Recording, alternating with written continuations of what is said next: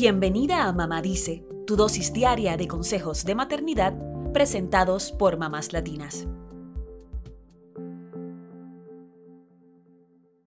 Como madres, queremos mantener sanos y saludables a nuestros hijos, y somos capaces de cualquier cosa con tal de conseguirlo.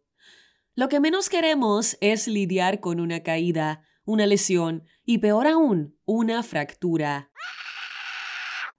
Pero a veces se nos pasa la mano y caemos en la sobreprotección, lo cual podría interferir en el sano desarrollo de los niños.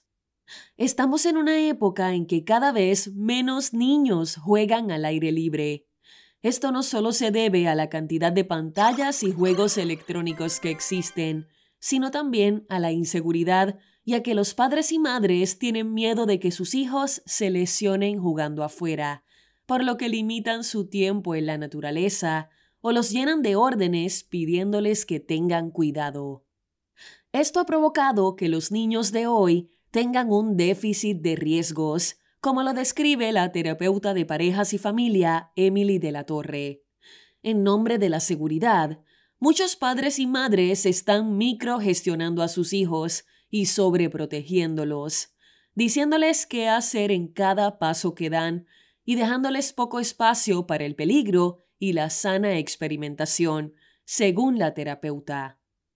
Sin embargo, varios estudios han demostrado que los niños que tienen la oportunidad de participar de juegos riesgosos podrían reducir el peligro de lesiones a largo plazo. Además, este tipo de juegos son fundamentales para que los niños desarrollen el control de sus cuerpos, la confianza en sí mismos, el pensamiento crítico y la gestión de riesgos. Existen seis tipos de juegos riesgosos, según la investigadora Ellen Beate Hansen Sansiter. Estos son Número 1. Jugar a grandes alturas. Puede ser escalando, trepando, saltando, balanceándose o colgándose. Número 2. Jugar con gran velocidad. Puede ser en bicicleta, patineta, trineos, dando vueltas o columpiándose.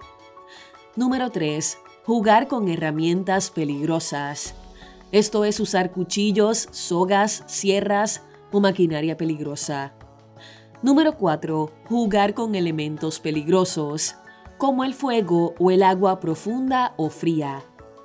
Número 5. Juegos bruscos, como la lucha libre, pretender pelear o juegos con espadas de mentira. Número 6. Jugar a desaparecerse o a las escondidas. Permitir que el niño juegue a las escondidas en un lugar desconocido o que explore por sí solo un espacio. Este tipo de juegos tienen el riesgo de que los niños se lesionen o se caigan, pero les ayudan a enfrentar sus miedos, a desarrollar su confianza y a entender cómo funcionan sus cuerpos y cuáles son sus límites. Es precisamente por los peligros de estos juegos que muchos padres prefieren no permitir que sus hijos los intenten. Esto puede hacer que muchos caigan en la sobreprotección y sobreproteger demasiado a tus hijos podría hacer que caigas en la hiperpaternidad. Este es el nombre que la periodista y escritora española Eva Millet le da a una crianza basada en la atención excesiva a los niños, al punto de que estos se convierten en los reyes de la casa.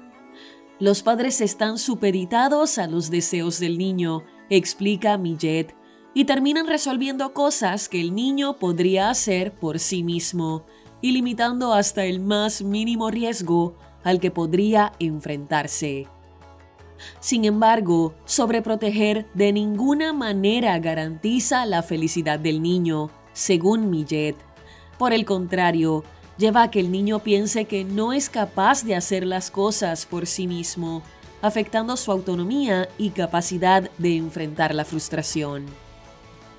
Los niños no se benefician de estar lo más seguros posible, sino de estar tan seguros como sea necesario, considera la terapeuta Emily de la Torre.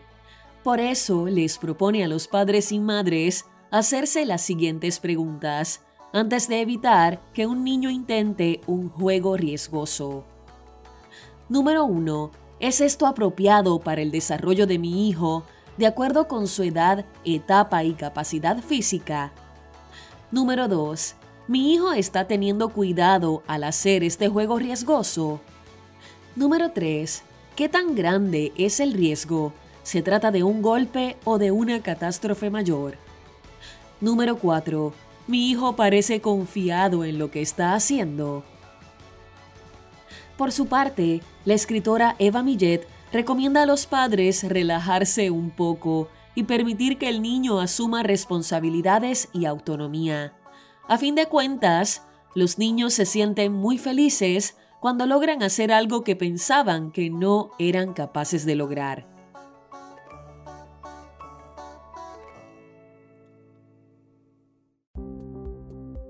Eso es todo por hoy. Acompáñanos mañana con más consejitos aquí en Mamá Dice y síguenos en mamáslatinas.com, Mamás Latinas en Instagram y Facebook y Mamás Latinas USA en Twitter.